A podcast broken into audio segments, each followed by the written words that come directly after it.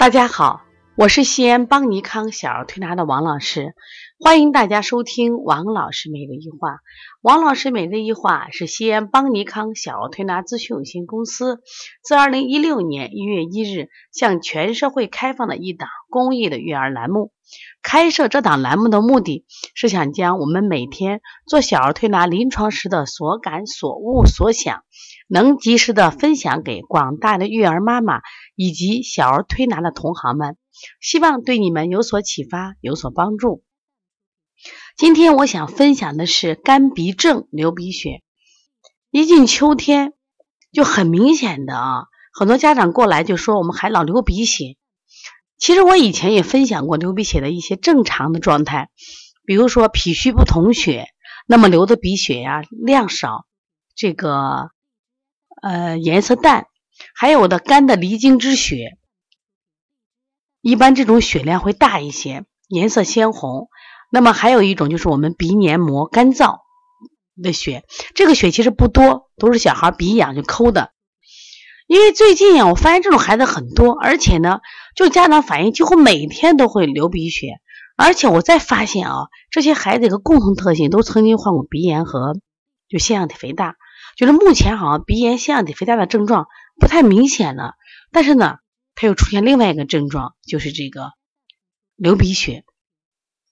其实你问他吧，这孩子大一点，他会说呀，我鼻干的很，鼻子干的很，痒的很，然后呢，我就想揉想抠。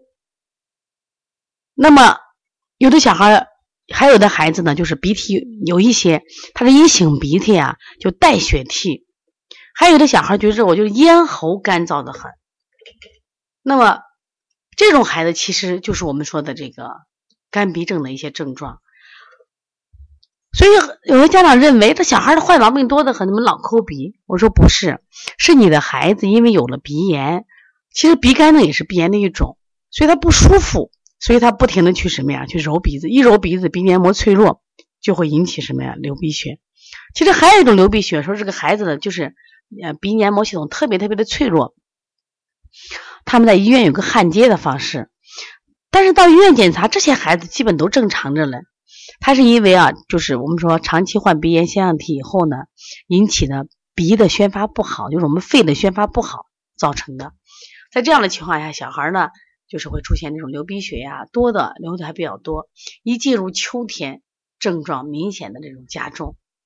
虽然流的也不多吧，但是老流老流，家长总是觉得很担心。那我想从中医的角度怎么分析这个病啊？所谓肝症就是缺水的象。你看我们正常啊，我们比如说呼吸，我们是气体。那如果受寒以后，它流的是鼻涕。那么像鼻干症呢，它就完全是一个鼻腔缺水。其实鼻腔缺水的根源不在鼻，是在谁？在肺，在肺，说明肺燥。可是肺燥的根源是什么？大家都知道，肺和脾的关系是脾土生肺金，也就是说，它俩的关系是脾源源通过源源不断的产产生什么水谷精微，由脾输送给肺，濡养肺，才能有足够的肺阴。那么现在之所以肺燥的话，一种是肺阴不足，另一种就是脾虚不能生精。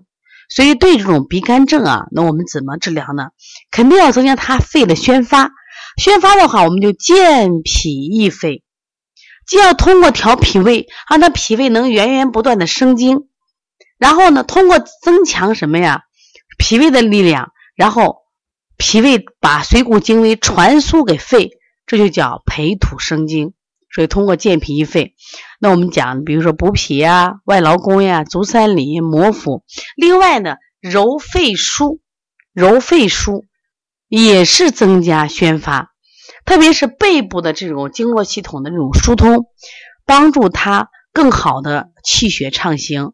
实际上是什么呀？增加这个肺的宣发的好方法。还有这个拿肩颈，拿肩颈是调气血的。